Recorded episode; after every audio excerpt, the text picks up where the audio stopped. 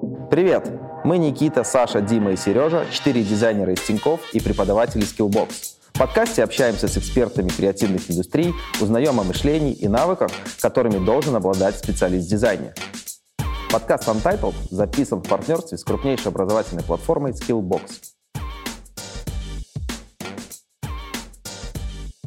Когда появился SMM, не было маркетинга в SMM. Ну, реклама вообще стагнирующий бизнес. И диджитал — это стагнирующий бизнес. Что значит? Надо пойти Тинькову и купить Славу Марлоу?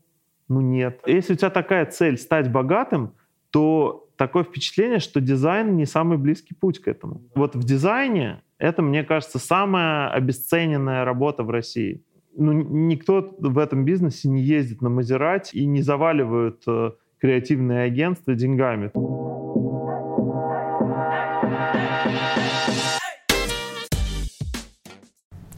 Всем привет! Это снова подкаст Untitled. Привет, Привет, ребята! Привет, Серег. Привет, Сань! Привет! И сегодня у нас в гостях большой человек, руководитель Red Огромный. Виталий Быков. Встречаем! О, привет, ребята! Тамби, Тамби, привет. Виталик, расскажи, как прошел твой день сегодняшний? О, блин, это отличный вопрос. Сегодня прямо все было как-то наперекосяк. Потому что я проснулся часов в 5 утра, как не выспался, естественно. И что было? А, у меня первая встреча там типа была в 11 часов. И я сегодня успел почитать немножечко книжку. Это хорошо, это хорошее. Ну, страниц 5, так вот, страниц 5 немного. Ну, нормально, но для меня это хорошо, что вообще удалось. А потом была встреча в офисе, я приехал в офис и забыл ключи. Это важный факт, потому что, видите, у меня нет ключей, на мне нет ключей. И обычно, да, ну да, такой ключ, такой большой ключ. Открываешь Red Cats. Заходите, ребят. Тебе- Вы выходите, а вы заходите. Ну, Вторая смена. Вторая смена. Да. Круто. Вот. А, да, и потом мы с кем-то созванивались по G8. а, и потом мы поехали на встречу. Была сегодня очень важная встреча в компании Gloria Jeans. У нас есть такой клиент. И нас там а, вообще... Да. диван. гриву прям. Вот так вот, блин, просто Сроки. разодрали. Правки Не, давали. Ну да, комментарии, да. Не, ну там по, по всем поводам там. Вот, и сегодня прям был, был была такая Жарко. стрессовая, да, жаркая встреча. А, а это нормально. У нас как бы там одна встреча нас хвалят, а одна встреча нас ругают. И сегодня была как раз та, та которую нас ругали, и я как бы Значит, морально, следующая будет морально был готов. Да, следующая будет э, хорошая. Но, А. не- но нет. Ну, может что-то пойти не так, но вообще обычно ну, есть какая-то там, как, знаешь, э, система в, в русской рулетке. Там типа два раза четная, один раз нечетная, два раза четная. Вот так. Вот какая-то система там ну, наблюдается. Если, если месяц все хорошо, то в конце месяца вот будет обязательно какая-то жопа. Слушай, а вот вопрос. Ты говоришь, что допустим, сегодня ругали, был морально готов, а вот учитывая твой весь опыт, ты вот как воспринимаешь такие вещи? Уже там с позитивом в голове? Или как у тебя это Ну, проходит? спокойно. Ну, на самом деле, раньше я, наверное, переживал, а, и были ситуации, когда, ну, ты приходишь к клиенту, встречаешься, а там, ну, твои идеи как-то там не принимают, и ты очень переживаешь, потому что это все влияет на твоих сотрудников, ты понимаешь, что там ты, там, не знаю, проект потерял, а потом как-то, ну, как-то ты понимаешь, что не, не надо это все близко к сердцу воспринимать, и надо как-то это все в рациональное русло переводить. Ну, но вообще, конечно, есть э, какие-то важные вещи, когда ты хочешь какой-то проект продать или сделать, а тебе его не дают, ну, конечно, ты расстраиваешься. Но в целом, вот э, в большинстве случаев я даже конфликты, если есть какой-то конфликт, я их стараюсь рационализировать и понять, как бы, кто тут агрессор, а кто жертва. Находишь острые углы. Вот в нашей ситуации непонятно пока, кто из нас агрессор. Слушай, а что ты сказал своим ребятам, когда вы вышли сразу после этой жаркой встречи? Там, первые Ой, твои слова. Ну не, у нас, э, я сразу в чат написал, сегодня нас... Мы готовы. Да, да, да. Не зашло сегодня. Не, мы вообще, мы вышли со встречи не так, что нам сказали все, чтобы мы вас больше не видели. У нас есть задачи, что надо переделать. Ну, то есть мы распределили задачи, ребята пошли делать. Ну, то есть Ты можешь детали чуть-чуть вы там ребрендите или что? Нет, мы делаем ТВ-ролик. Мгм. Слушай, вот интересно еще такой э, момент. Э, Ты э, сказал, вот сегодня пошло все наперекосяк. А обычно? Ну, по- ну, обычно просто все... Нету как бы такой системы. По-разному. Ну, бывает, что-то выигрываем, бывает, что-то проигрываем. Ну, там есть сейчас тендеры, в которых мы выигрываем, а есть э, проигрываем. И, ну, ничего страшного. То есть это такая жизнь, ну, нормально, движуха какая-то есть. Всё Еще нормально. ты классно сказал про успел даже почитать сегодня Почитать книжку. У тебя это какой-то прям ритуал ежедневный, что вот обязательно Не, надо не, почитать? Я на самом деле последние несколько лет слушаю аудиокниги, а вот буквально два дня назад пошел купил Сорокина нового. И э, ну я просто у меня такой гештальт, что там ну хотя бы там одну книжку вживую в год надо попытаться прочитать. Ну я имею в виду глазами по бумаге. А так я слушаю аудиокниги, и это ну, нормально, там где-то ну, не знаю, ну, книжек от 5 до 10 книжек в год э, получается. Но, но это немного, не то, что я Ну да, то хвастаюсь. есть об- это не обычно как- как бы там э, читают, там, не знаю, там могут проглатывать. Там вот э, у нас, э, кстати, вот есть там, коллега, который просто, не знаю, каждую неделю там или пишет- он на обложке фоткает, Да, он Сегодня прочитал и прям вот... Не, ну есть люди, которые быстро умеют читать, и, ну, и есть навык скорочтения, но мне нравится вообще медленно читать. То есть у меня, у меня вот такой просто стиль чтения. Я люблю читать, и я и ловлю себя на мысли, что я читаю, а думаю о другом. И я Ну, назад нормально. отматываю. Нормально. Это нормально. один раз пять. Не, ну, то есть э, я могу книжку какую-нибудь там год читать, это нормально. Но ты же и сам книжку писал? Или не писал? Начал. А, Начал или не закончил? Ну, я, да, я Как начал писать книжку, но, я не выпускал книжку. Ну, то есть у меня была такая идея. Я на, на- несколько лет назад написал несколько глав, отправил Артемию Лебедеву. Он мне написал это. Мы можем... А я ему сказал, а можно я это на обложку помещу, когда выпущу? Он сказал, да. Ну. Знаете, на- сзади книжки вот э, э, есть обычно э, нет реклама, ну как бы отзывы, кто дает отзывы. Вот это в английском языке называется blurb.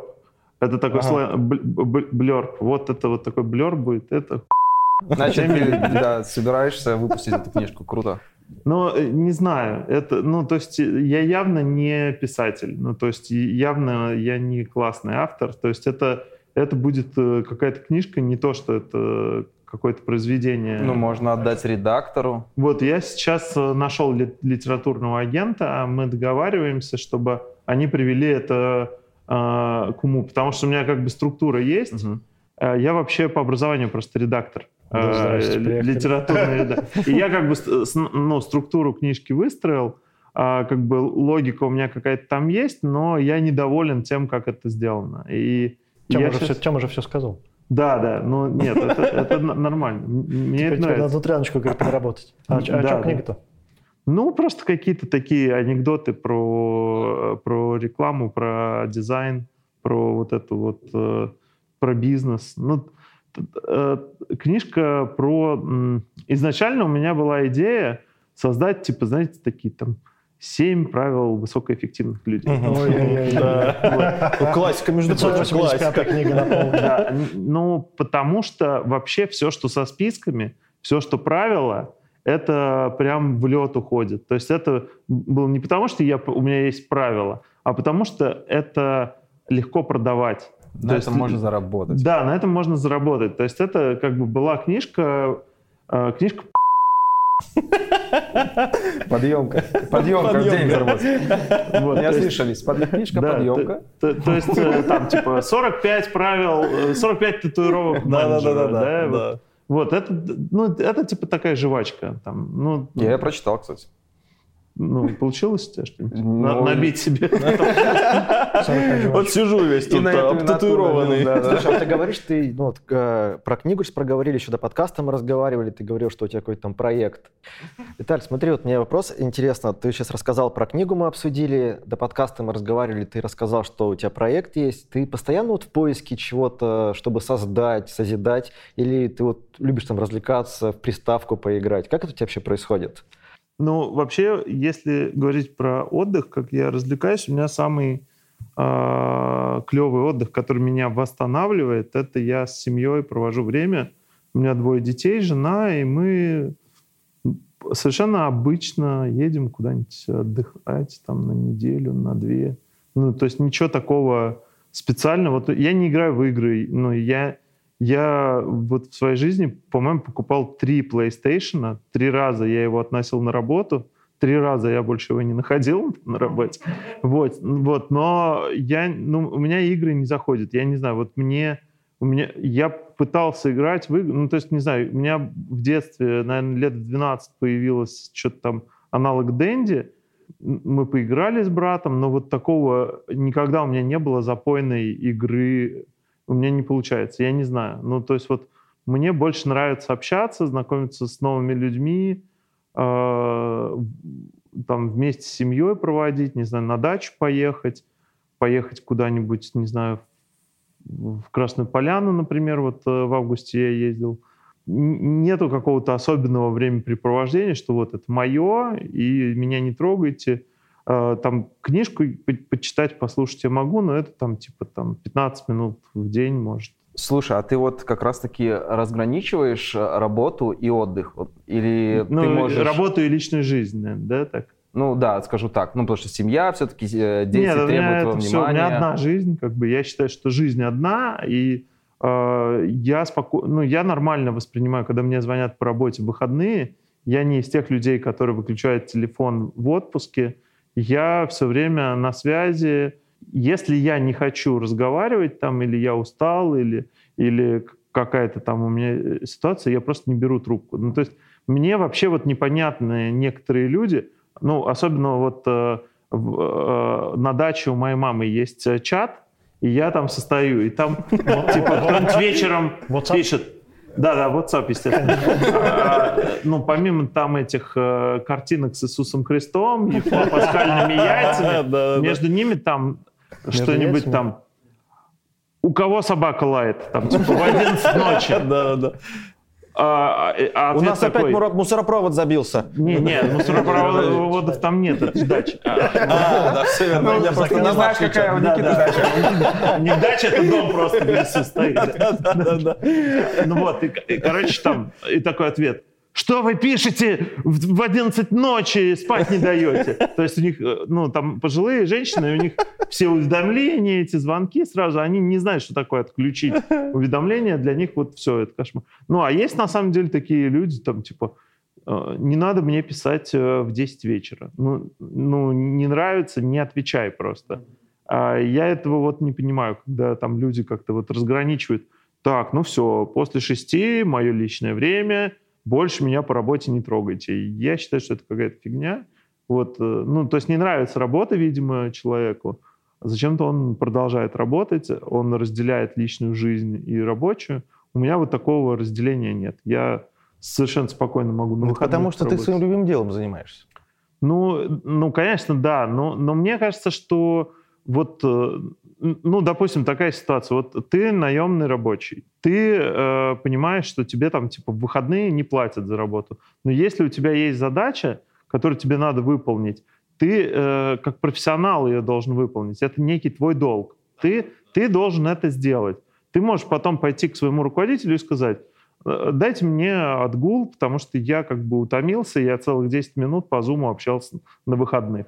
Вот это, я считаю, что это нормальный разговор, а, но, но прям э, там говорить все, как бы меня не кантовать на выходных, я ну, не знаю, не понимаю это. У нас вот, э, например, в агентстве всегда были, было такое правило переработок. То есть э, если нам нужно на выходные, а, чтобы человек работал, а, и мы видим, что как бы мы не можем ему там отгулами отдать или еще чем э, какими-то ништяками, то мы, то мы платим деньгами. У нас есть, э, у нас есть рейд-карта, то есть человек, работающий на выходных, он получает дополнительные деньги за то, что он работал на выходных. Это нормально, я считаю. Ну, как бы это... Это в законодательстве Ну, а ты бы стал ругать такого человека, ну, в сотрудника? законодательстве прям такого нет. У нас все-таки коммерческая компания. Ты, может, про Типа нет. бюджетные А, организации ты про говоришь. договор, форму Ну договора. да, ну то есть... э, Окей. а, д- даже если, ну, как бы, да, есть ГЗОТ, но, но есть еще просто какие-то ситуации. Одно дело, когда ты прям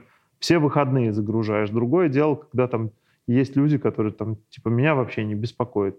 Бывает, знаешь, что, типа, вот он сам впрягся, да, а ты потом еще премировал за эту историю.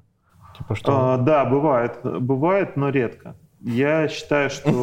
Ну, во-первых, надо понимать, Димку что... всё-таки- момент. Слушайте, ну, вообще это не такой бизнес, э, где там деньги льются рекой, и понятно, что мы занимаемся какой-то творческой штукой. Ну, никто в этом бизнесе не ездит на Мазерате и не, э, ну, и, и- и не заваливают э, креативные агентства деньгами. То есть нет, всегда есть какой-то ну, небольшая прибыль. Ну, то есть нету, нету такого, как э, в книге Биг Бедера, что все рекламисты на кокаине и у всех куча денег. Это не тот бизнес, серьезно. Хорошая книжка. Вот, да, и, ну, то есть вот это не тот пример, когда можно было бы там налево и направо раскидываться деньгами. Если человек, ну, то есть если человек заслужил, я вижу это, я премирую деньгами, обычно это происходит а, не, не публично. То есть это какие-то а, договоренности с этим человеком, что вот там, не знаю, например, за то, что клиента привел. Это ну, реально ценно для компании привести клиента, который а, подписал договор, мы сделали сделку, и можно выписать премию за это. Но у менеджеров, например, есть там какие-то проценты. Это не, там у нас есть Паша, исполнительный директор, он отвечает за мотивацию менеджеров. Я в это не погружаюсь, стараюсь не погружаться. Слушай, ну а как ты тогда относишься к тому, что ребята сейчас приходят э, молодые, да, новые, и говорят о том, что они все-таки разделяют э, рабочее время, и от, э, там, они спрашивают про график. Я к этому хорошо отношусь. Я, ну, то есть я считаю, что это личное дело каждого, но я просто в в предыдущий мой разговор был о том, что для меня это немножко странно, что так люди разделяют личную жизнь и рабочую. Но если это так, то я это как бы учитываю. Потому что у нас маленькая компания, и мы можем учитывать пожелания каждого. Если человек хочет сидеть на кресле, а не на деревянном стуле, он сидит на кресле, а не на деревянном стуле. Если человек хочет работать за PC по какой-то причине, то он с нами не работает. Отличные правила. Смотри, а, еще вопрос такой есть. Или он бухгалтер. Или бухгалтер. А, Раз проговорили про общение, тебе нравится знакомиться с новыми людьми, а, поговорим про социальные сети. Почему у тебя три аккаунта в Фейсбуке, и они все три э, активные? И ни одного в Одноклассниках у меня есть. Сашка просто не проверил. Ну, я его не веду. Слушайте, ну, банально, там просто заканчивается количество друзей. Пять тысяч, э, пять тысяч человек можно. Ну, а у меня э, Facebook, на самом деле, такая CRM-ка. То есть там все клиенты, там все подрядчики, там партнеры какие-то. И когда у тебя заканчиваются друзья, ты новому человеку пишешь мессенджер, а у тебя это попадает в другие там сообщения. И все, он это не видит ничего. И поэтому вот первая проблема возникла, что у меня все, стал предел количества друзей, я, мне приходится удалять каких-то людей, которых я не знаю, чтобы добавлять новых. Это геморройно. А потом мне мои сотрудники говорят, вот, типа, у тебя там э, какой-то Кайс Нобель. Что это за фигня? Что это, кто это такой? Да, почему ты не можешь быть Виталием Быковым, почему ты себя не заведешь? Я такой, блин, ну а почему бы и нет? И как бы и друзья закончились, давай-ка заведу. Вообще это экспериментальная все площадка. То есть вначале у меня был Live Journal, Live Journal, потом э, появился Facebook, э, мне кажется, там первый Facebook я где-то в году 2004 завел, прям как он появился, а прям основной аккаунт, наверное, в 2007. И вот когда в 2007 э, как бы активно туда двинула э, русская комьюнити Facebook, у меня там появился аккаунт, и он, и это был э, вот этот фейковый персонаж э, Кайс Нобель, которого я придумал очень давно, потому что э, это никто, это ну, вымышленный персонаж, потому что когда я ну, начал пользоваться интернетом там в 98 году, тогда у всех были... Что, ты тогда родился? Нет. Я тоже говорю, Вот. А, Да, алды собрались. Ну вот, и просто когда я на- начал пользоваться интернетом, тогда не было такого, что там все писали свои имена. У всех были никнеймы. Все форумы, у всех были там Чатики. Dark Angel, да, самый популярный. Сережка, да, твой, да, был? Не, не. У него была White Angel. White Angel. Да, Роуз. Rose. эльф-торговец, да. Торговец. Ну вот, и, и как бы, ну, с тех пор у меня этот есть э, никнейм, и он перекочевал в Facebook. Э, Facebook для меня всегда был э, площадкой для экспериментов. Э, э, мы же как бы и придумали социальные сети, если вы не знаете. А мы это кто? Вы вы это э, кто? Ну, Тёма. С с Лебедевым, да? Понятно. Рус- Русские соцсети. Ну, Окей. на Нет, самом деле просто говорит. мы, мы были пионерами в SMM. Когда появился SMM, не было маркетинга в SMM. Ну, то есть какие-то первые шаги были там типа, э, ну вот это там ферма появилась, да, помните, и там Липтон что-нибудь сделал на, на ферме. Это было вау. Оказывается, надо бы делать регулярно что-то в соцсетях, и, ну, наверное, в соцсетях системно, системно, вот прямо, чтобы это был бизнес, чтобы можно было на этом зарабатывать, а большие деньги есть только у крупных брендов. Ну, это начались разговоры только в 2008 году. Чтобы вы пон- понимали, вообще в 2006 году для, люд- для крупных брендов еще было как бы в новинку делать промо-сайты. Да интернет вообще. Ну, да, интернет вообще, потому что, ну, в принципе, есть телек, который э, крупные бренды в него вкладывают деньги, а интернет это был такой, я помню, была такая очень смешная у нас встреча, по-моему, в Unilever, а была, э, был такой консилиум, собрали все агентства, пиар-агентства, BTL-агентства, и все они выиграли тендеры. И надо было распределить бюджет на год на какой-то бренд. Ну и типа такие, а, а, они, ну смотрите, там у нас на телек 500 миллионов рублей, вот это у нас медийное агентство, вам 500 миллионов рублей. Так, а дальше на BTL у нас э, 300 миллионов рублей. Так, вот BTL, а, там дальше у нас есть э, там что-то, например, там это на русском. пиар-агентство. СММщик. Нет, BTL это промоутеры в А, магазине. промоутер, а. А, below the line. Это э, э, промоутеры, что-то продажи в ритейл-сетях. А дальше там, не знаю, какие-нибудь... э, а, у нас креати- креативное агентство, которое делает нам э, ролики. Там, у вас там 50 миллионов на год. Там пиар-агентство, у вас там а, 30 миллионов. Так, ну и у нас вот есть digital-агентство. Доходит до э, вас? Red Keds, да. У вас там на год 5 миллионов рублей. И такие пиар-агентства встают и говорят, слушайте, а давайте не будем этот digital делать, и эти 5 миллионов нам отдать. Вот. Ну, то есть это был, то есть это вот был где-то там 2009-2010 год, э, и вот так относились э, тогда бренды к диджиталу. Ну, то есть это, это был какой-то, знаете, такой, ну, такие, а, на сдачу диджитала нам насыпьте. А сейчас же все поменялось, получается? Да, Теперь сейчас- сидят эти же пять человек, Red Keds, э, э, BTL, Ну, агентство. сейчас, сейчас еще хуже. Сейчас на самом деле еще хуже. Сейчас у них 30 агентств, и они все эти деньги ну, делят. И обычно есть одно бо- большое, то же самое, которое на телеке делает рекламу, у них те же, те же 500 миллионов, а остальные деньги, которые BTL, там, Digital, теперь делят просто 30 агентств. Вот, и а, есть агентство email, это email-маркетинг агентство, это агентство по блогерам, это агентство делает а, репутационный маркетинг, это агентство делает а, контент в SMM, это агентство делает картиночки в SMM, это аген... ну, то есть миллион, миллион агентств на один пирожок а, набросились.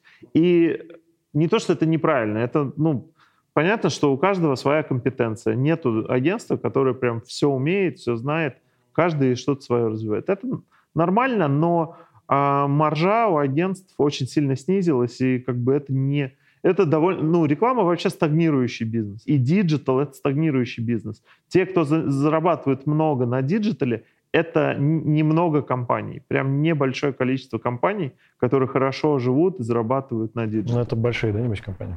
Ну, есть, э, есть э, не обязательно большие, а есть как бы конъюнктурные компании. Ну, то есть там, не знаю, ну, например, ну, наверное, не секрет, там, WildJam, наверное, хорошо, успешно работает. Я не считал их деньги, но мне кажется, это как бы они в своей нише молодцы, лидеры, и, и вряд ли кто-то там по оборотам среди тех, кто занимается блогерами, больше, чем WildJam. Ты можешь рассказать, чем они занимаются? Просто, может, ребят, я, например, ну, тоже WildGem — известное агентство, у которых есть свои TikTok-дома, у них есть э, свои блогеры, они делают интеграции в этих блогеров, у них есть блогеры на эксклюзиве на контракте, их очень много, там, мне кажется, за 200, и они еще растят свои, своих талантов. Вот. Слушай, а вот да. как раз-таки про TikTok дома и этот, а, ты, безусловно, наверное, видел то, что Альфа-банк э, привлек себе Моргенштерна, да? А, это прямо это... А, подожди, а, я буквально пару дней назад видел то, что Сбербанк э, Даню Милохина тоже привлек к себе. Как ты вообще смотришь на такую тенденцию, то, что бренды большие привлекают к себе молодежь через блогеров? И кого бы мог ты посоветовать, например, банку ВТБ, Тиньков, Каких из э, блогеров? Лучше ВТБ. Мне кажется, ну, Тиньков сам знает. Э, мне кажется, Тиньков, э, банк Тиньков вообще молодцы. Ну, то есть они э, хайпуют, и все нормально. Они все понимают, как, как им, что нужно делать. Ну, я, на самом деле, у меня такое, может быть, э, заурядное мнение. Я считаю, что это как бы как объяснить? Вот э, дело в том, что есть как бы топовые звезды, да? Ну, там, назовите топового музыканта России. Вот какого-то прям вот... Филипп ми... Киркоров. Скрипа? А? Киркоров. Ну, ну да, Киркоров. Ну, прям там звезда, да. А ты говоришь скриптонит. Ты тоже прав, да. Ну, то есть, ну да, каждый там, в своем сегменте. В, в, в рейтингах, да. Киркоров, на, допустим, на телеке, да. И я считаю, что Киркоров на самом деле это топовая звезда, он молодец, он как бы и для молодежи известен, он известен всем.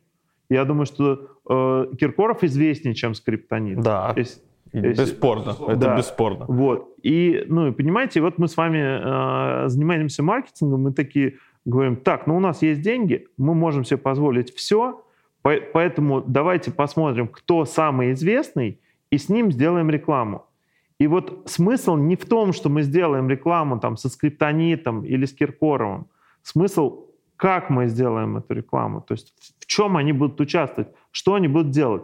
Потому что, ну, как бы взять Моргенштерна и сказать, ну, чувак, сделай, как бы ты сделал. Ну, это, это легко, это, э, я считаю, что это легкий путь, как бы. А сложный путь — это как-то неожиданно раскрыть артиста по-новому.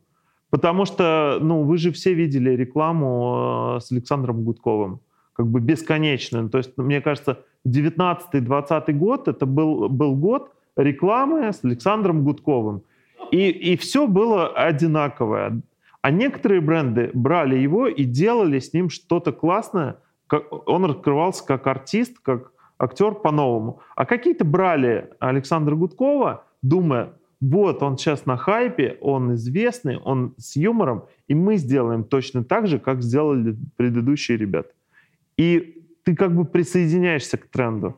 Ты, ты не руководишь этим трендом, ты к нему присоединяешься. Ну вот завтра, там, не знаю, будет там, Слава Марлоу станет самым известным артистом. Что значит, надо пойти Тиньковую купить Славу Марлоу?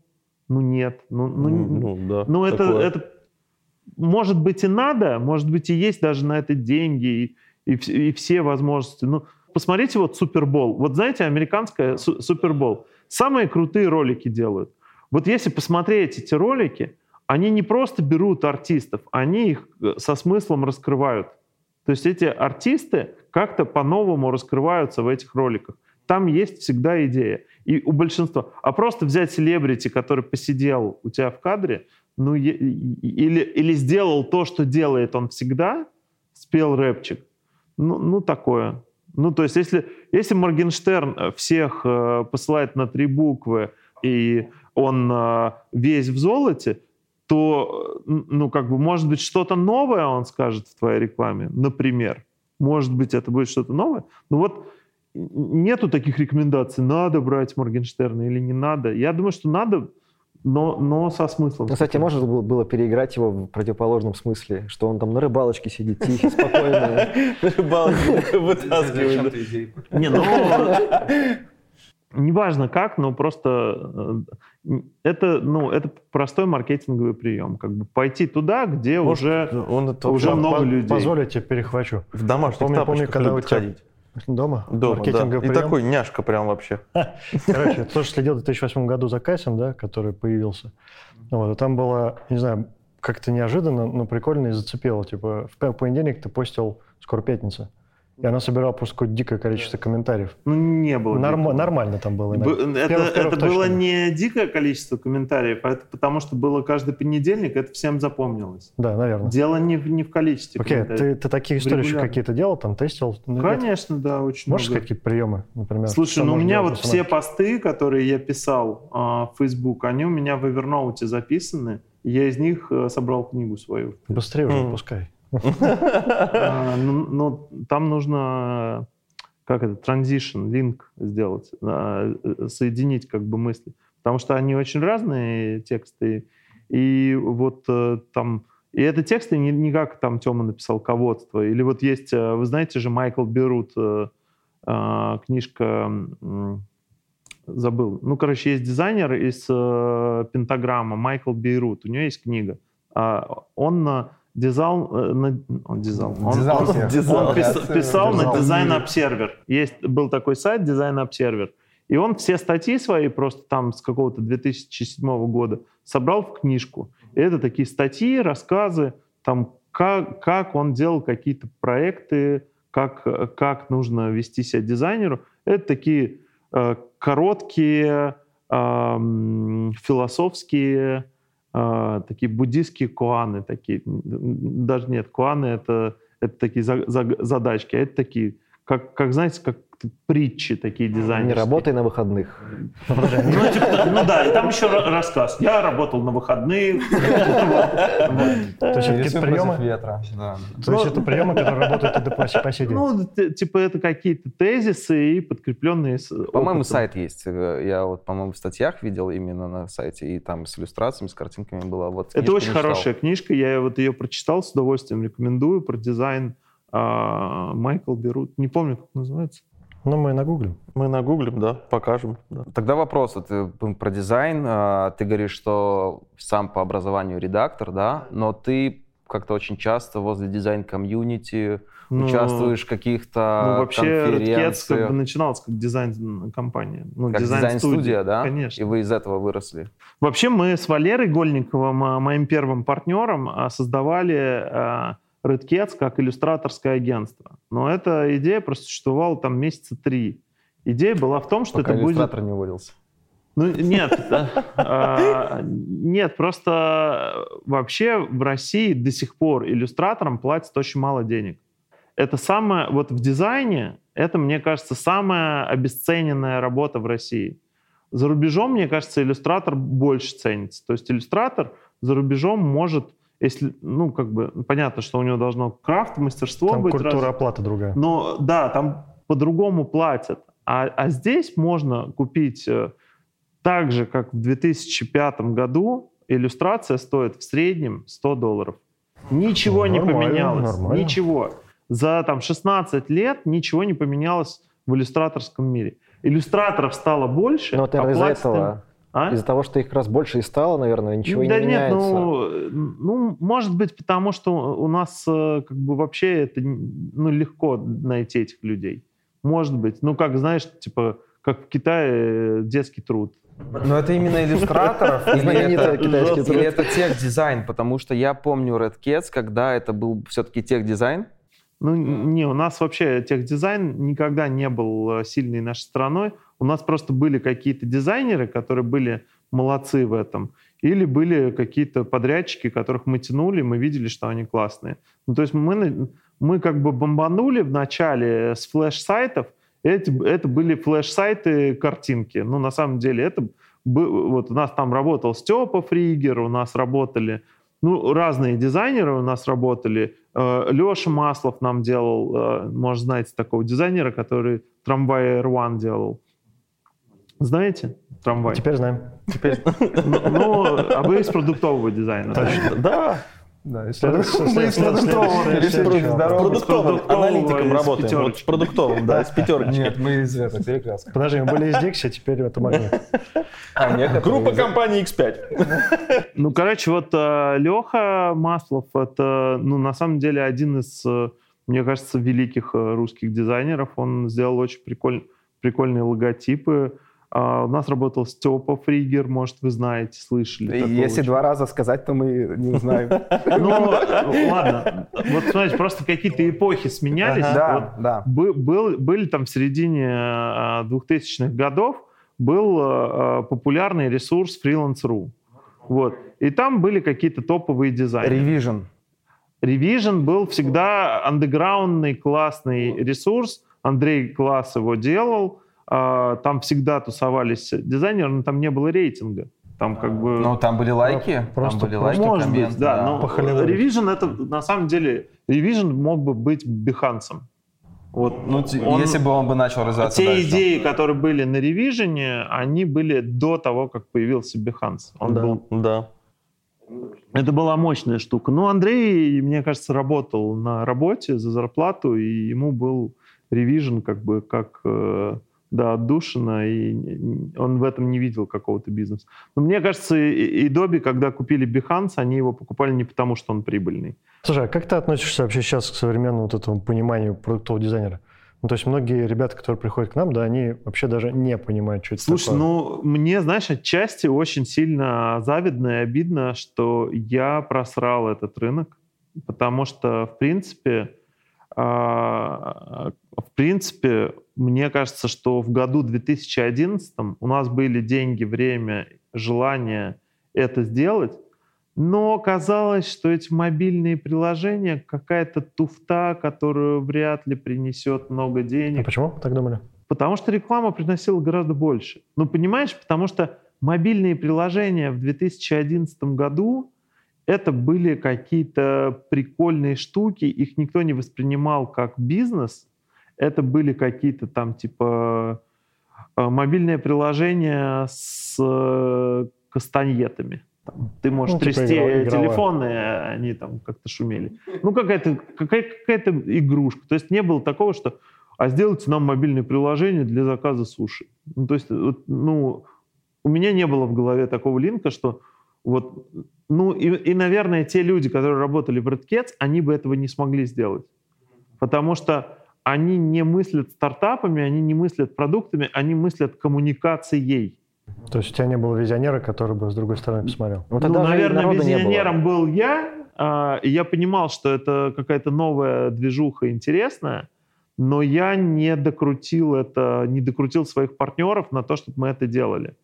Потому что нужно было в это прямо инвестировать много лет и, ну, и иметь портфолио. Но, с другой стороны, я, как мне кажется, я не знаю, может, вы подтвердите эту догадку, мне показалось, что было много студий, которые там с 2010 года делали эти мобильные приложения. Делали их не по часам, продавая свое время, а за результат. То есть вот вам 3 миллиона рублей за мобильное приложение. Они делают мобильное приложение, естественно, куча проблем, а, проблемы с интеграциями, там базы данных рушатся. Они обсчитались, естественно, во времени, всегда, как, как в сайтах. А, они выкладывают еще дополнительно свое время, а, они уже работают э, за прибыль, потом они еще делают комментарии, и вот уже ты в минус. И сейчас многие эти студии, они как бы и не заработали денег. То есть они как делали, делали эту эту работу за услугу. А молодцы, мне кажется, там Redmat Robot. Да, они продавали команду по часам, они делали спринты, они, они как бы поняли, что а, бизнес надо строить на, на длинных деньгах, на ретейнерах, на, на постоянных оплатах. И они как бы молодцы. А те студии, которые делали как бы продукт под ключ, они проиграли. Они в итоге проиграли, на мой взгляд, потому что они получали оплату за результат. А если ты интегратор, ну там IT, IT или делаешь продукты, ты как бы должен получать деньги не, не за результат, а за время, которое ты тратишь. Потому что а, ты делаешь несуществующую вещь, ну, как бы это и сайтов касается. Угу, ты ну делаешь да, какую-то да. несуществующую вещь. Ты не знаешь, с какой проблемой ты столкнешься. Как, ну, там, не знаю, ну, элементарно, даже в промо-сайтах. Ты придумал какую-то анимацию, дизайнер придумал какую-то невероятную анимацию. Там должна быть э, волна. Эту волну можно сделать программно, можно нарисовать, можно еще как-то сделать. И когда ты идешь на верстку, верстальщик с этим э, ну, сталкивается с тем, что вот в Safari открывается, а в Chrome не открывается, а там еще на мобильных телефонах это тоже не, не работает. И он, и он лечит эту проблему. И ты не мог, когда ты делал э, э, смету, посчитать это. Ты не мог Да, это узнать, невозможно. что ты столкнешься с такой проблемой через два месяца. И, ну и все, и на этом все рушится. Ну, Как Причем бы приходит опытный ардир и говорит то, что, чуваки, короче, мы не делаем волну, мы делаем э, Да. вот, вот такую треугольный домик, и он вот так Конечно. вот ходит на Ну, полу. то есть, что лучше? ну, то есть, ну, тут должны работать две составляющие, как бы менеджмент. Ты должен прийти к клиенту и сказать, чуваки, ну, то, что мы вам обещали там на креативе, волну, волны не будет. А, а, Волны не будет. смысле волны И не не будет? вернем. так, ребят, ну, как бы, вы хотите сайт э, завтра или вы хотите волну через три месяца? Это, это про менеджмент. Да. А, ну, а дизайнер, он будет делать волну, пока он не сделает волну. И как бы, ну, у дизайнера есть задача, ему надо сделать эту волну, он ее будет делать до конца. У него нету, ну, у, у него нету связи с тем, что, э, что как бы студия не заработает денег, потому что ты уже тратишь деньги, прибыль, ты уже тратишь деньги, э, которые тебе идет, идут в зарплату, потому что у тебя же у студии постоянные расходы, зарплата, аренда, а тебе платят за услугу. Ты как бы продал книжку, а книжку делают люди, которые получают регулярную зарплату. А ты, ты посчитал, что эту книжку ты сделаешь за три месяца, и ты ее продал за 100 рублей, одну эту книжку. А книжку оказалось сделать 6 месяцев. И получается, что та прибыль, там 20%, 40%, которые ты заложил, она вся исчезла на вот этой вот волне. Да. Слушай, Виталий, ты сказал, что вы продолбали эту волну, да, продуктового за дизайна. про волны сегодня? Вот, то самое Кажется, что есть история, да, что у вас есть классная команда, которая может делать какие-то свои сайт-проекты. Ну, типа, понятно, что вы э, должны обеспечить свои косты, да, этими ребя- ребятами, но можете сделать что-то снаружи, какой-то свой продукт со своим видением, который будет приносить прибыль и деньги. Да нет, я понял такую штуку, что все-таки не могут люди... У нас вот сейчас был такой опыт очень тяжелый. Мы делали... э, мы, делали, мы делали фэшн. Э, мы делали э, одежду, придумывали для дизайнера. Есть дизайнер, э, моя знакомая Юля ее зовут, и мы, и я Юле говорю, давай мы с тобой сделаем коллаб, и мы, э, э, мы придумаем с тобой, как сделать какой-нибудь э, как одежду. Мы же как бы креативные ребята, мы можем придумывать.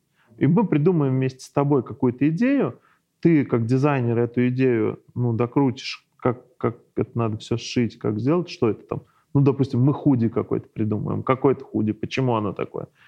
Вот. И мы мучились, э, мне кажется, месяцев пять. А, и у нас... Один худи? Ну, неважно. Про- просто это было, ну, там, типа, пять заходов э, идей, и Юле все не нравилось, и мне не нравилось, потому что, ну, вот ребята умеют делать рекламу, а фэшн-продукт они не могут придумать. Ну, то есть им даже надо было не худи придумать, им но- нужно было придумать такую историю, которая э, сделает Юлю известным дизайнером.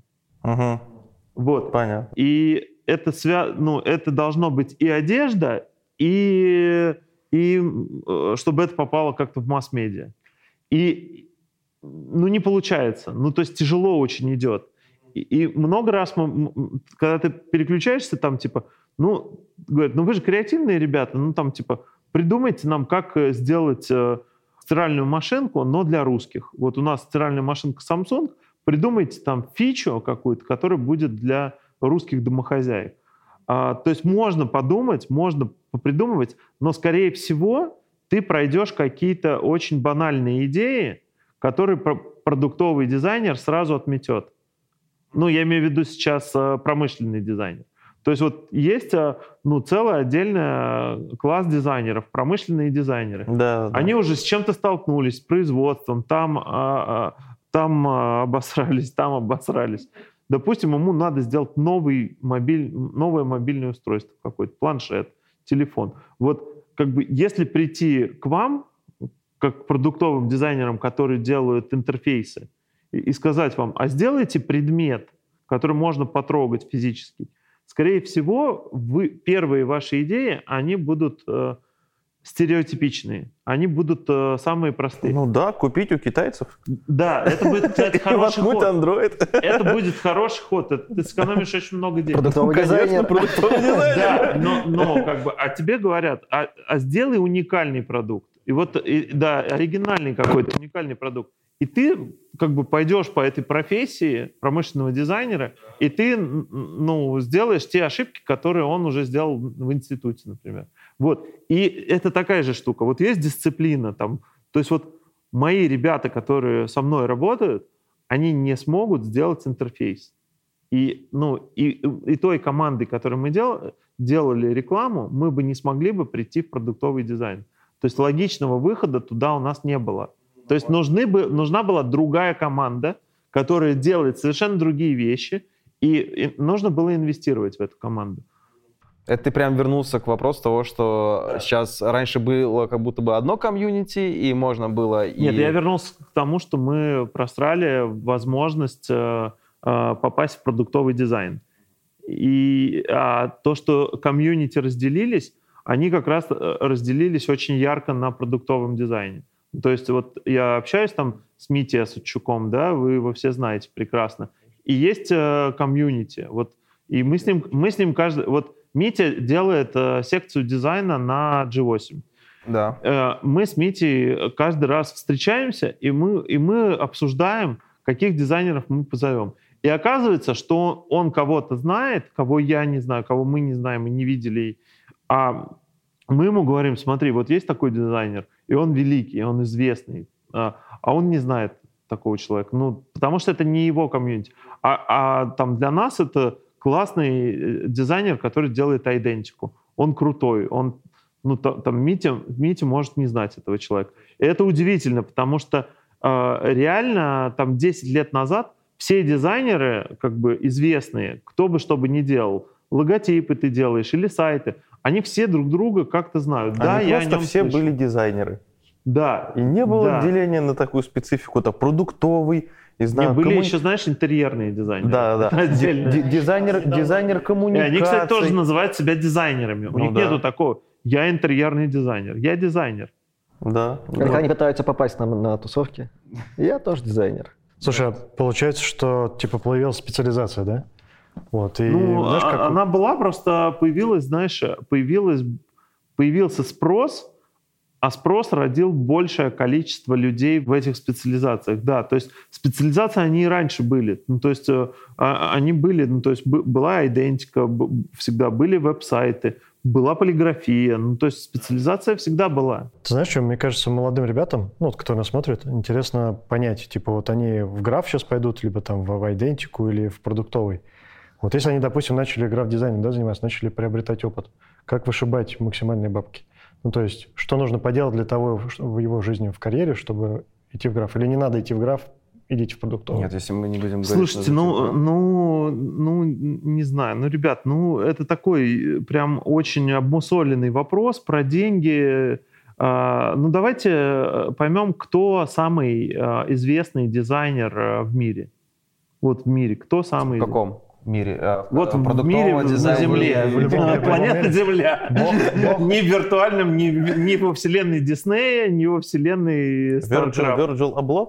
Кто? Каждый Вот, назовет да, своего. это- Например, да. как бы, ну, так как я продуктовый дизайнер, дизайнер... Самый известный вот дизайнер Джонни в Айв. мире. Ну, да, Айв, да, самый известный дизайнер. Так, вот. ну, Отличный, Айв. это от- отличный ответ. У него есть и интерфейсы, и есть э, как раз да, ну то есть это, это человек, которого зна- знает максимальное количество людей. Неважно, ты интерьерный дизайнер или ты...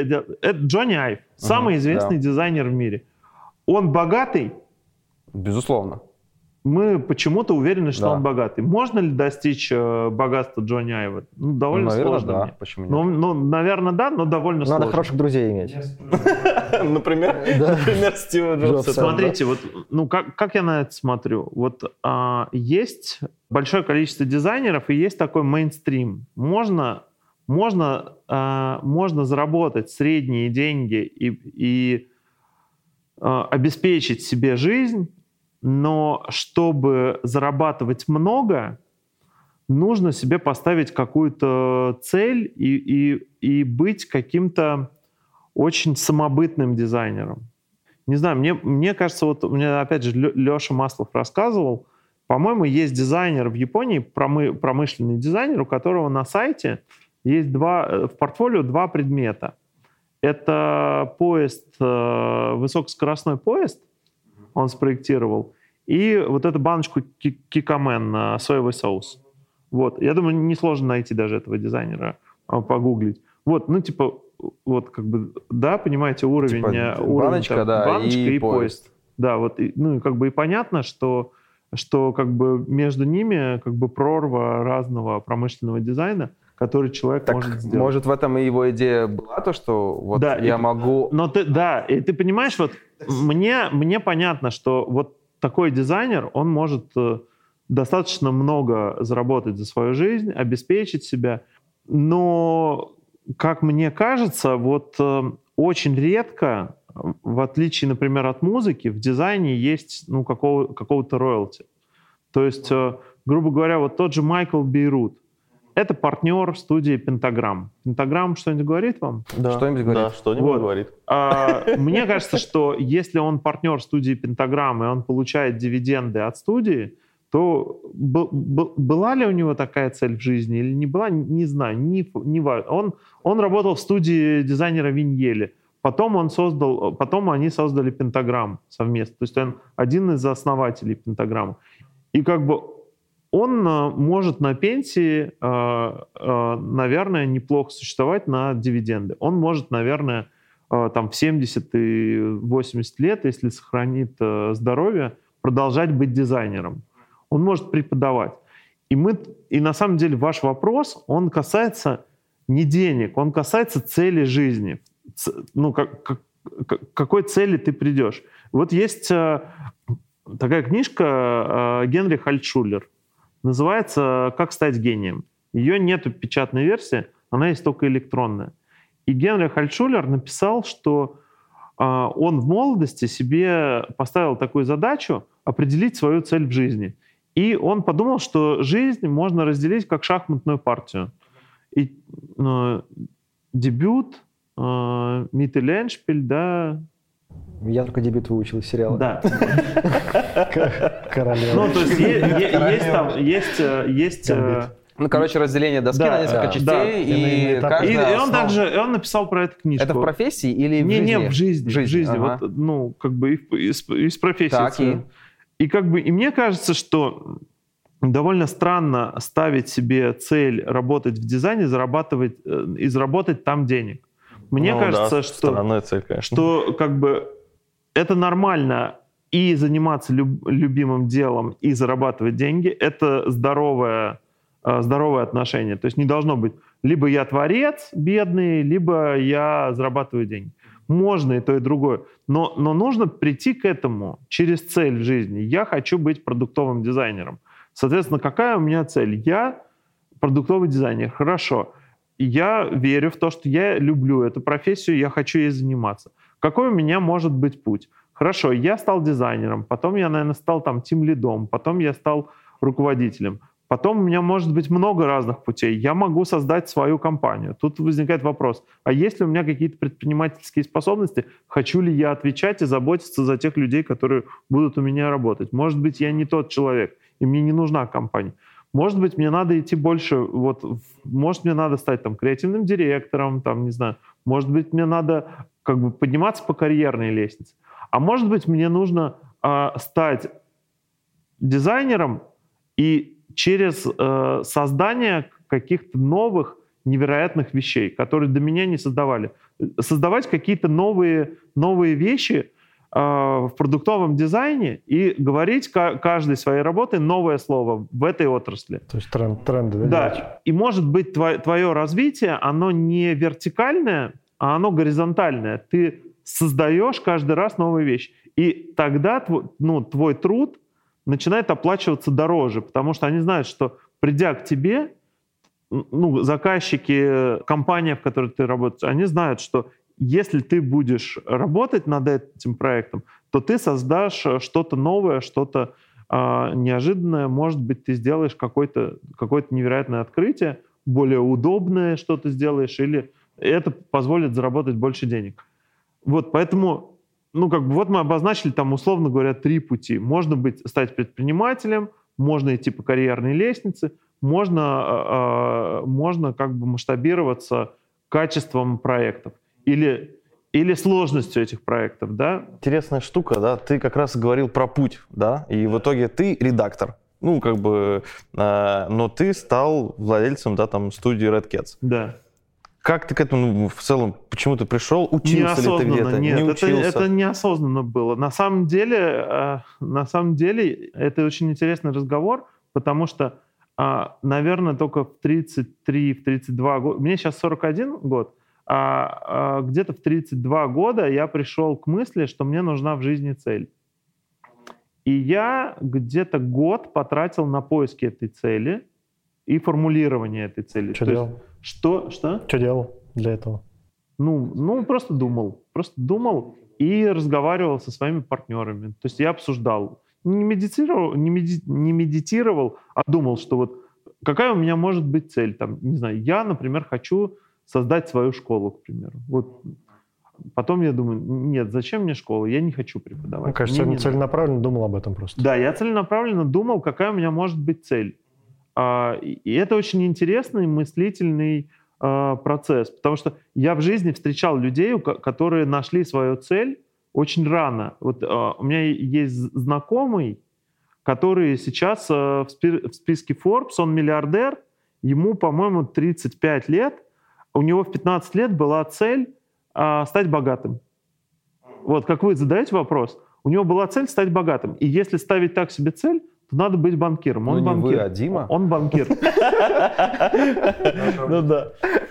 Ну то есть, а, если у тебя такая цель стать богатым, то такое впечатление, что дизайн не самый близкий путь к этому. Да. Ну да. Ну почему? Ну, Можно слушай, стать богатым через дизайн, ну как бы... Это не самый близкий путь. Ну, ну то есть э, мы, ну, мы же можем просто взять статистику и посмотреть, сколько кто стал быстрее, стало сколько да, дизайнеров стало богатым, хотя бы прикинуть, и сколько э, банкиров стало богатыми в итоге, да, или людей, которые работают на фондовой бирже. Ну то есть чем ближе ты к деньгам, условно говоря, тем быстрее ты станешь богатым. Вот, мне, мне так кажется, это... Ну, ну вот ты поставил себе цель. Где ты брал знания, чтобы к ней прийти? Ты, в принципе, понял, чтобы, что чтобы найти эту цель или чтобы... Ну вот ты, нет, вот ты понял то, что ты хочешь, да, вот, э, не знаю, там, как э, иллюстраторское агентство, да? Как изначально вы там... Нет, это, это, был, это был авантюризм чистый. Э, я не ставил себе цель заработать много денег. Когда мы открывали компанию, мне было 24 года, и это был, была авантюра. И, и мне не было, ну, у меня не было что терять, у меня не было денег, у меня не было работы. А, ну, и, и это выглядело как интересное, интересное предприятие. Вообще, я первый как бы вкус денег, а, как бы я почувствовал, вот предприним, как предприниматель, я почувствовал в, сейчас скажу, 20, 22 э, года мне было. 22 года. Короче, я, а, я занимался версткой, я был дизайнером в издательстве «Росмен». Меня взяли на работу. Я там, кстати, недолго был дизайнером. Меня повысили до бренд-менеджера по Гарри Поттеру. Я был где-то... По Гарри Поттеру? И, и я был где-то три месяца дизайнером, а потом меня повысили до менеджера, и я взял дизайнера на работу, чтобы не заниматься дизайном. Мне это не нравилось. А, вот. И а, тогда я, короче, участвовал в форуме а, Desktop Publisher. Это комьюнити верстальщиков и тех, кто делает плен, выгоняет пленки, делает спуск полос, э, типографистов, короче. И было это, это почтовая комьюнити. И, короче, он, э, тогда был, может, вы знаете, такой есть э, ресурс Corbis. Не слышали? Это как ImageGetty, э, ImageGetty, слышали? Да, ну, естественно. Вот, а, короче, Corbis, Corbis это был крупнее, чем ImageGetty, ImageGetty ресурс. Они, они продавали лицензионные фотки. Это был чуть ли не первый ресурс, где можно было купить лицензионные фотки. И, короче, как это происходило? Ты э, как бы платил по счету, тогда не было Apple Pay, платил как-то там этому Корбису по счету, а они выкладывали тебе фотографию, которую ты купил, на FTP. Так вот, русские десктоп-паблишеры, они скачивали с этого FTP все фотографии, которые там были. А все фотографии у них были, э, они были в JPEG больших, и у них были там, во-первых, внутри э, теги, и, во-вторых, у них были номера. И вот эти десктоп-паблишеры, они, они записывали диски, много болванок, или на жесткий диск, там 4, я помню, 4 гигабайта у меня было фоток с Corbis. То есть э, одни люди ехали за фотками на горбушку, а я выкачивал диск Э, ну, на самом деле приезжал к друзьям, они мне на жесткий диск закачивали 4 гига фоток, это было дохрена фоток, потому что тогда э, полиграфическое качество было с 3 мегабайт, начиналось где-то.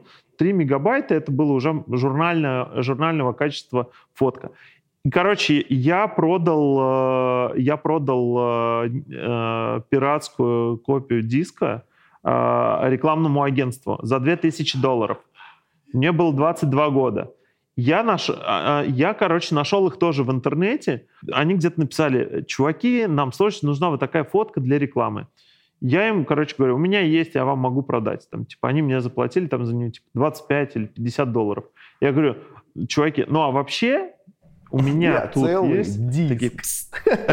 Короче, Ребята, Untitled против пиратства. У меня тут есть 4 гигабайта фоточек для вашего рекламного агентства. Корбис закрылась, да? Поэтому тебе повезло. Корбис, да, из-за этого закрылась. А, и они не понимали, почему. Почему, почему у всех есть наши... Почему у всех есть наши фотографии. Почему вся Россия, все билборды в России с нашими фотками, а нам никто не платит роялти.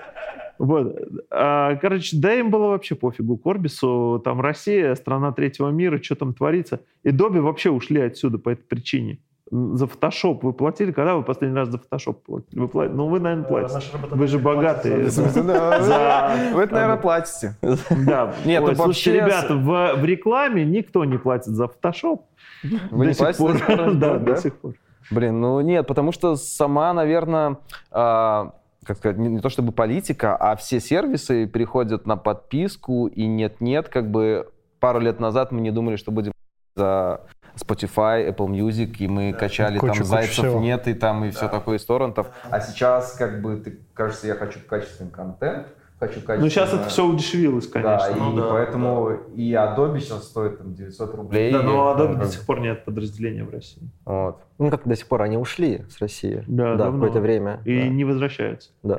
Несмотря на то, что уже, мне кажется, достаточно большая группа людей платит э, за лицензию ежегодно по подписке. То есть это решена проблема с пиратством, но они ушли именно из-за пиратства. А, потому что у нас тут просто ну, дико фотошоп вообще никто купить фотошоп. Слушай, а можешь рассказать э, про такую историю? Ты делал какой-то краундфандинг на 100 историй. Ты да. что-то, что-то вот... Что это такое? Что за проект? Как ты к нему пришел? По-моему, ну, у меня вот есть э, в моей, э, э, в моем пантеоне целей в жизни, у меня есть такая идея попробовать себя как продюсера в разных креативных индустриях. То есть мне бы было интересно сделать какой-то спектакль, мне бы было бы интересно сделать какое-то кино. А, но я к этому не подхожу так, что а вот есть деньги, делаем. То есть я бы хотел сделать что-то классное, да, профессиональное, крутое. И я хотел сделать детскую книжку. И я поставил такую задачу своим сотрудникам: давайте придумаем книжку а, для детей, но давайте придумаем не просто там тексты, картинки, а давайте что-нибудь новое, скажем, в мире книг. И мы придумали методику. Мы взяли А есть две известные книжки «Морфология волшебной сказки» Владимира Пропа. Это русский ученый, который разложил русские сказки. А вторая книжка есть э, а, психологическая Джозеф Кэмпбелл. Это про психологию поведения людей, вообще про архетипы, кому какие сны снятся, почему он там, не знаю, вот, вот про это все. А вот. есть еще Фрейд, говорит, да?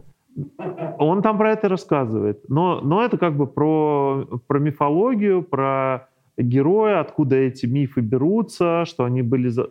Ну, что эти мифы, они там как бы... Все, все, все психологические проблемы и поведение людей, а, они заложены, вот, они рассказаны вот в этих мифах. И он как бы рассказывает, Джозеф Кэмпбелл рассказывает вот в тысячеликом герое. И мы придумали книжку, что мы а, будем учить детей рассказывать истории, придумывать персонажа и рассказывать истории. И мы создали эту книжку. Но нужно было проверить, а нужна ли она. И мы на планете запилили, а, запилили проект.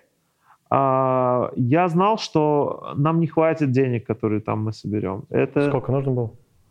Ну, на тот момент я не знал, что я потрачу так много, но в итоге я потратил полтора миллиона рублей на производство книги всего. Одной?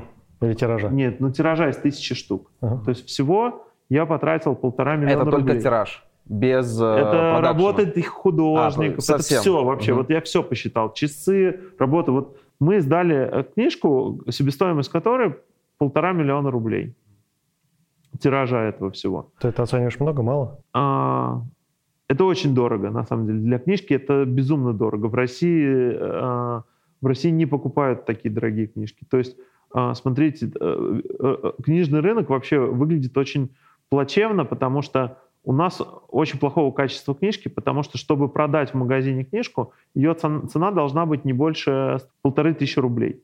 А из этого половину заберет себе магазин. Половину. То есть книжка уже должна стоить 700, да, 750 рублей по оптовой цене. А там должна быть еще какая-то прибыль. И, и это значит, что тебе нужно произвести эту книжку ну, там, за 300, за 400 рублей. И за 300, за 400 рублей произвести классную, хорошую книгу на крутой бумаге с, там, с дизайнерским каким-то тиснением, это очень сложно, если у тебя маленький тираж. Идешь на старый форм офсетчиков и добываешь. Получается, это, это, это 300 тысяч. За 300 тысяч ты должен э, сделать э, крутую книжку. Да. Да. Невозможно. Потому что если ты хочешь хорошего иллюстратора, у тебя уже иллюстратор будет стоить там 150 ну, 100, тысяч. 100 баксов картинка, ты сказал? Хорошего. 4 гига, говорят, осталось. Ну, короче, мы собрали на планете 321 тысячу рублей а, в основном там бейкеры, вот эти спонсоры, там их было, по-моему, что-то там в районе 200 человек, и там половина из них это мои друзья. То есть они просто меня знают, они туда принесли деньги, они получили книжку дешевле себестоимости. Они там заплатили 900 рублей за книжку, они получили ее дешевле себестоимости. Я не знал, какая будет себестоимость, но мне нужно было проверить другое. Мне нужно было проверить, будет ли востребованность этой книжки. И оказалось, что на самом деле я нашел людей, которые вдохновились этой книгой, потому что ну, я даже об этом не думал, но мне при, пришла женщина и говорит, я работала дипломатом в Голландии, и вот у вас в книжке нарисованы разные семьи. Там есть мама-мама, есть папа-папа, и вот, а, а мы вообще про это не думали. Там мама, мама, это. То есть художник просто получилось. рисовал. То есть не было никакой вот этой гендерно, гендерно независимой истории, там не было про диверсификацию, про, про вот эту всю э, нон-флюидную какую-то хиромантию. Я не разбираюсь. Вот. Она говорит, ваша книжка у нас в России, ну, не, не, да, ну, не, не, непонятная. А вот в Голландии они сто процентов купят. А мы еще сняли видеоролик, где мама с девочкой, ну, мы показываем, как, как играть в книжку. Она говорит, вот у вас мама с девочкой сидят на красном диване. В Голландии нельзя этот ролик запустить. Потому что это красный кожаный диван, такого не может быть. Понятно. Что делать вот, на, вот, вот вы сидите на кожаном диване. То есть, если вам нужно было отсечь голландцев, то все. Это знаешь, да, как. Маша Но он же не Медведь. красный. Персонаж Маша Медведь, она популярна в Это ужасно. Она популярна в, Во всем мире это а, один процент всех просмотров а, мультиков это Маша и Медведь на Ютубе. Да. Это по- потрясная такая тема. Это, ну, это- ну, для меня это загадка. Для меня это отвратительный мультик. Я его ненавижу. Я, ну, у нас запрещено в семье Мусульма- даже произносить. А ты знаешь, почему в мусульманских странах он популярен? Потому что она Я- в косыночке. Может быть. Ну, точно. Ну, ну, как бы, да, это вот менталитет. Это, это классные все штуки, которые ты узнаешь, это инсайты вот эти вот. Но, но меня это все очень вдохновляет. И вот э, как бы вы задали вопрос, там, я не помню какой уже, но я начал рассказывать, что у меня вот в жизни есть... Нет, там был предыдущий вопрос. В жизни была у меня вот задача сделать что-то в каждой креативной индустрии, книгу, мультик, Сколько фильм. уже на счету?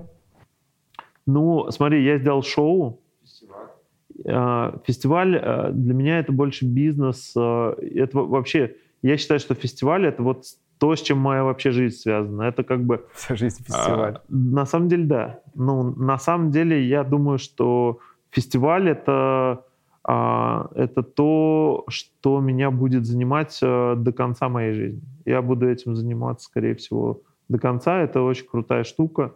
Она меня очень драйвит, и это очень интересно. А, Я думаю, что в какой-то момент фестиваль станет крупнее, чем Red Cats и крупнее, чем весь продуктовый дизайн. в России. Это хорошая цель. Да, это хорошая цель, да, да. А какой фестиваль? А, Стереолето.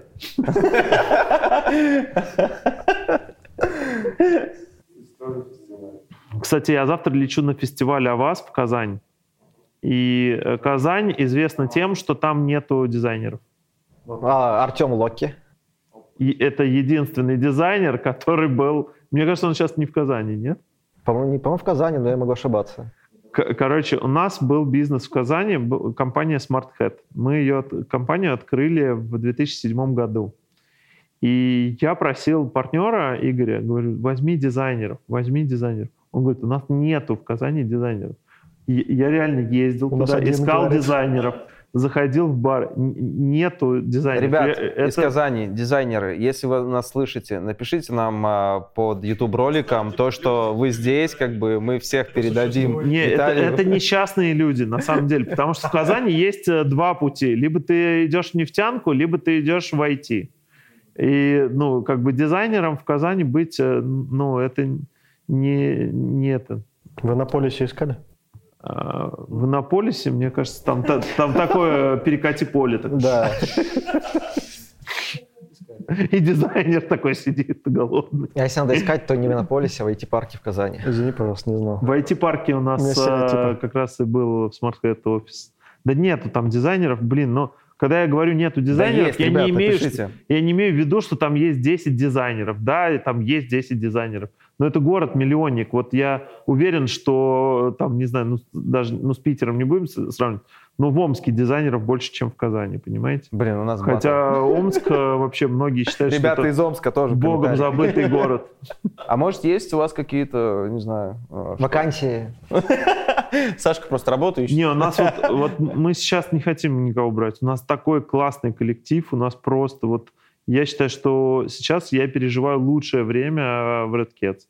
А у нас вот собралось... У нас сейчас где-то 17 человек, а было, когда ну, три года назад нас было 80. Блин, я думал, у вас реально больше. 17 человек только. Из 80. Да. Это куда если- всего? Куда да. все ушли? Слушай, ну у вас же есть и чуваки, которые ведут SMM, там они обслуживают Нет, бренды. Это, никакого это раньше SMM. было. Нет, это Это все раньше было? запретить. Теперь Нет. это все типа... Нет? Нет. а, а, у меня есть не- небольшая доля в бизнесе, который про SMM. Это агентство Пост-Пост. Оно появилось год назад. А, Я не хочу заниматься СММ. Я... Ну, Ща, просто это это- неинтересно. А, чувак знаком Андрей Фрольченков, он работал в Red Cats SMM-щиком. Менеджером. А, не SM, э, менеджером. Ну, SMM щиком, да. так ну, ты говоришь, нету SMM-менеджер. SM, да, SMM-менеджером. И сколько Да. у вас SMM-менеджеров Было. Было? Было. А сейчас нет ни вообще. одного Ты нет. почистил всех SMM-менеджеров. Ну что, да, помыл, э, почистил и выкинул в окошко. Нет, э, у нас нету SMM, мы не занимаемся SMM. У нас на самом деле четыре услуги. Мы делаем стратегии Мгм. коммуникационные. К нам приходят, говорят, где нам рекламироваться. Это мы делаем. Мы делаем брендинг, а, Озон мы делали, а- а- Яндекс Афиша. Это очень качественно. Ну, это Озон самый известный из последних, правильно? А, ну, мне из последних, э, то, что вот мы прям крутое сделали, посмотрите э, «Музей сияния». Это музей Андрея Малахова. В Апатитах мы сделали... Картины его? А, нет, он, он коллекционер современного искусства. Он, да, он же картины коллекционирует. Но не, он не пишет. Я думал, ты спрашиваешь картины не, его. Не, не, не, в смысле его, в Да, смысле, да, коллекция, Да, да, у него он собирает. там его коллекция, и я так понимаю, что они привозить кого-то будут. Вот, ну, там это вот прямо открылся буквально там три месяца назад, там четыре.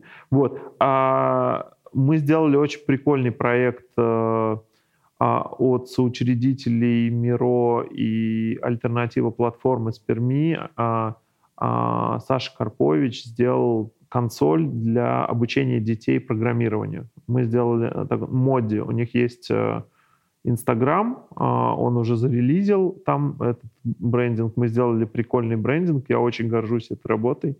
Это крутая вещь. Вот скоро у нас выйдет вообще бомбический а, проект классный. Э, Нам его подтвердили, мы уже его сделали. А, Просто пока... Ну, ну вот, э, брендинг, мы делаем ивенты, мы делаем... Нет, мы делаем маленькие и средние ивенты. Это в основном Nike, э, запуск новых кроссовок. Это какие-то небольшие ивенты, прям там, не знаю, блогеров собираем, там, не знаю, 30 человек куда-нибудь приходят, что-то делают. А, и мы делаем ТВ-ролики. А, небольшое количество, ну, там, типа, мы один-два ролика в месяц снимаем. Это для нас классно, это успех, если у нас так получается. Вот, это наш бизнес. У нас нету SMM. Нам пишут про нас, думают, что мы диджитал-агентство, думают, что мы делаем сайты. Да, мы, всё так. мы делаем сайты, делаем, но только когда это какое-то сумасшествие, что-то прикольное, классное, мы с удовольствием сделаем сайт. А это интересно, но это всегда долго, сложно, неприбыльно. Мы вот там себе сайт никак не можем новый сделать. Да, мы- я видел, заходил. Это, главное. это заглушка. То есть критерий отбора сейчас проектов нравится, либо хорошая прибыль. Мы поменяли бизнес-модель в прошлом году. Мы сказали, что мы больше не участвуем в бесплатных тендерах. И это полностью поменяло бизнес. А, И сейчас критерия отбора — это либо нам платят деньги, а, либо мы делаем что-то бесплатно для культурных э, учреждений. А, Ну вот э, у нас есть музеи, знакомые, которые к нам приходят, у них нет денег на брендинг, и мы делаем. Это невероятно глубокая, интересная штука. Мы уходим куда-то в историзм, копаемся вот в этих пыльных, э, там, не знаю, костюмах, например, там, э, что там есть в музее, там, манускриптах. Это очень интересно. А это, ну вот, мы хотим там быть, нам это интересно, это прикольно. Короче, ребят, к нам пришел Виталий. а, Он сегодня без подарков. А, Большое спасибо, что пришел, Я без подарков. У нас все приходят с У меня подарками. есть Да, под- потому что, Давай потому что мы просим принести подарки. Вот, а тут, тут Да, это самое, мы не «О, попросили принести фольге, подарок. конфетка». Ска- Конфетка такая, ребят. О, подарок. Да, в общем. Я, поищу- э, э, я сейчас поищу, может быть, есть. В общем, ставьте там лайки. Погоди, я еще погоди, погоди, он сейчас ищет. А, Так пусть пока Никита говорит. Паспорт подойдет. Один раз уже дарили, не пошло, не зашло. Смотрите, э, ну, есть э, антисептик. Но я не буду дарить, он уже початый. А, початый. Анпакинг рюкзака. Да, анпакинг. А, У меня есть э, четкий, я могу вам подарить. О, прикольно. В общем, да, ребят, смотрите, правила совершенно простые. Подписывайтесь на канал, а, ставите лайк этому видео, пишите в комментарии, да, что вообще хочется там улучшить там в этом подкасте, что хотелось бы послушать, посмотреть. И тот, кто напишет самый лучший комментарий, да, мы, естественно, отберем, получит прекрасные Четкие от самого Виталия четкие от Быкова. Виталия Быкова. Четкие, Четкие, четкие. Четкие, четкие. Ну, на этом все. Пока. Всем пока-пока. Кого? Да я за весь выпуск половину. Что, давайте заканчивать, друзья. Стреляют туда вот. Да-да-да. Никитос, финаль. Чё, а что финалить-то? Ну, под, под это самое, лайки, всякую вот А, ну, Ну, вам было полезно что-нибудь? Я что-нибудь интересное рассказал? Конечно. Э, Конечно, да, вот. Обидно сейчас было. Теперь я вас интервьюирую. Вы вообще кто? Как вас зовут? Меня Сергей зовут. Виталик.